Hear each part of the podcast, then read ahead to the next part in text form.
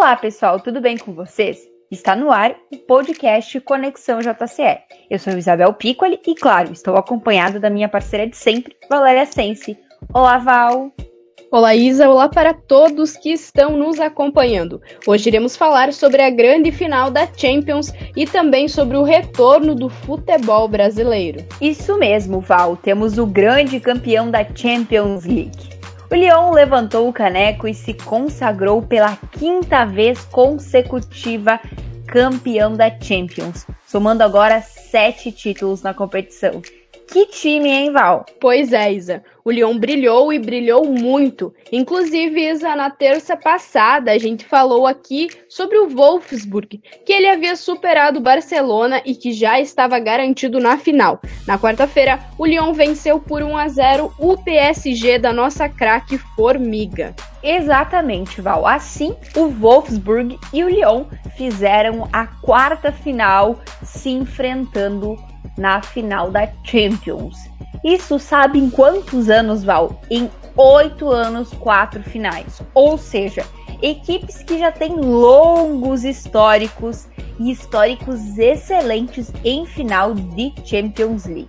É, Isa, o Lyon, com uma equipe entrosadíssima, entrou com uma postura mais ofensiva, criando jogadas, enquanto que o Wolfsburg tentava se impor no jogo e foi logo aos 25 minutos que Ale Sommer marcou.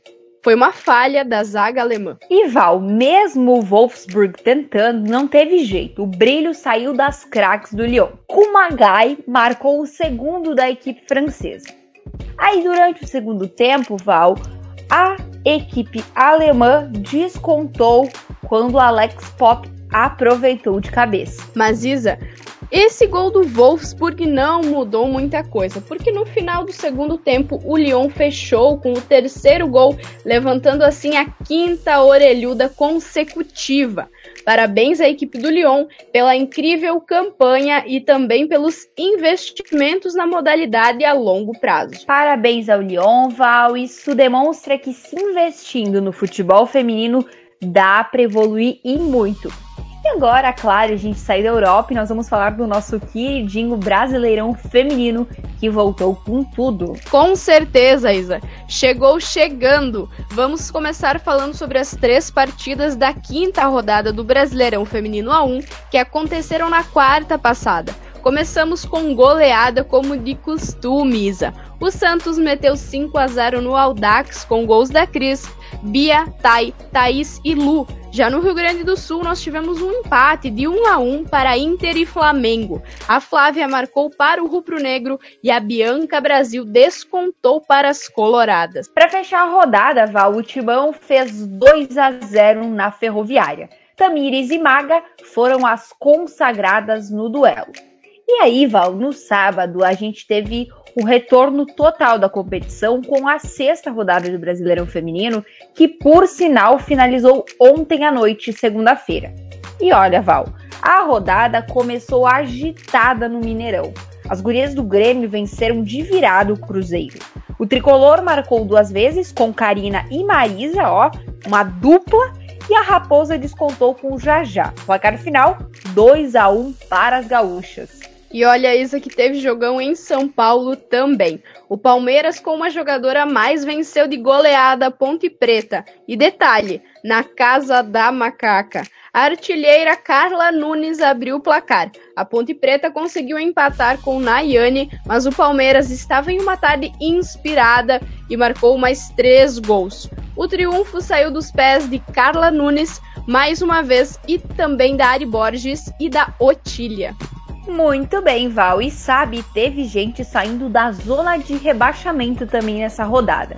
O Irandubá foi até Salvador encarar o Vitória e foi embora com uma importante vitória mesmo, um importante resultado. Eu não podia perder essa piadinha. Mesmo em uma partida equilibrada, o clube do Amazonas meteu 3 a 0 nas donas da casa, com Dai, Thaís e Natália. O Vitória segue na penúltima posição com seis derrotas e nenhum pontinho. Olha, Isa, eu adorei o seu trocadilho, adorei a sua piada.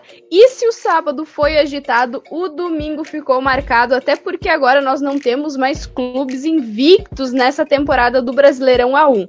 Em Santa Catarina, o Kinderman Havaí fez 2 a 1 no Santos e quebrou a sequência sem derrotas das adversárias. Duda e Lele brilharam pelo clube catarinense e Tayla descontou para as sereias da Vila. Isso aí, Val, mas o Santos segue na liderança graças à derrota da Ferroviária para o Internacional. E olha que nessa partida teve emoção até o fim. A Ferroviária abriu o placar com a Aline Milene, a craque, né? Mas no final do duelo, um gol de Sasha e a Luciana resolveu marcar contra e aí o Inter ganhou de virada, placar final 2 a 1 para as gaúchas. Verdade, Isa.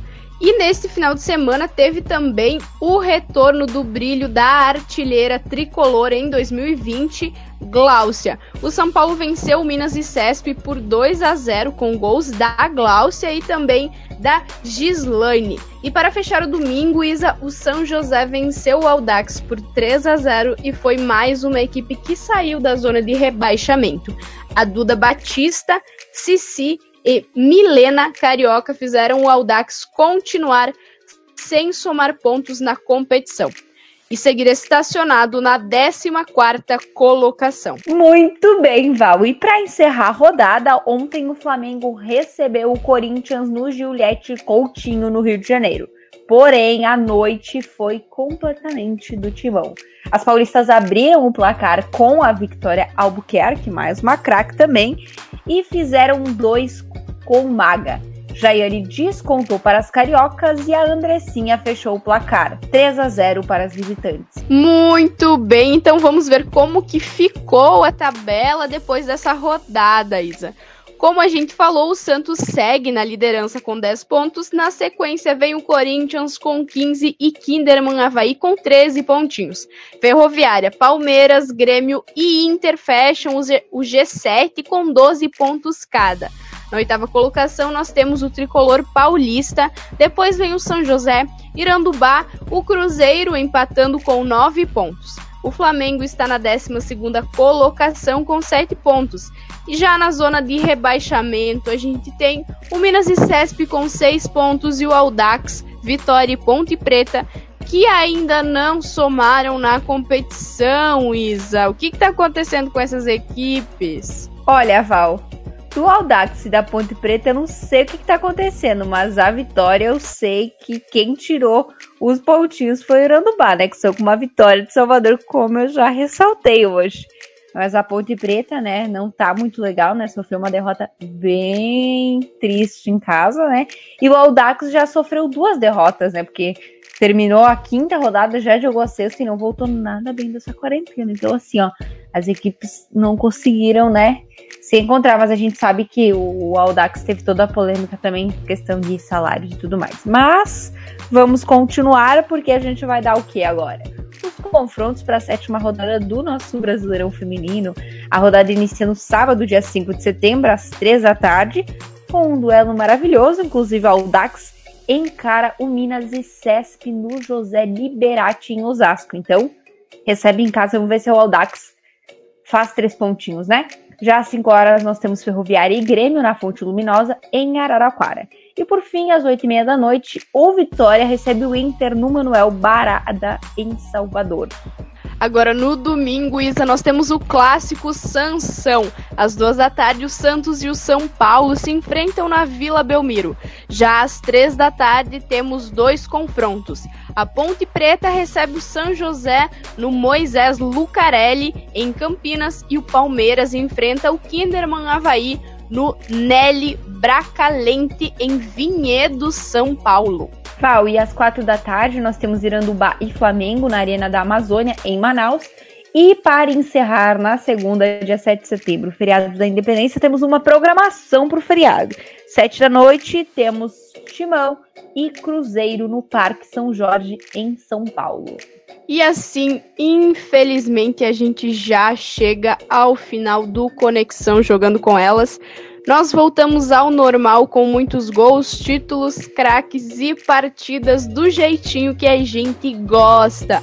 Vale lembrar que qualquer alteração nos próximos confrontos estará disponível no site jogandocomelas.com.br. Verdade, Val, e nós voltamos com tudo mesmo. E claro, não deixe de acompanhar as redes sociais do Jogando com Elas. Eu queria dizer que a gente voltou com as piadinhas, né? Porque se a Val não fez, eu fiz, né? E claro, sexta-feira é mais um episódio do podcast Usando a Letra. A gente espera você, tá bom? Eu espero você, a Val também espera você. Então, ótima semana para todo mundo. Até lá. A gente vai ficar aqui esperando você. Tenha uma ótima semana e até a próxima.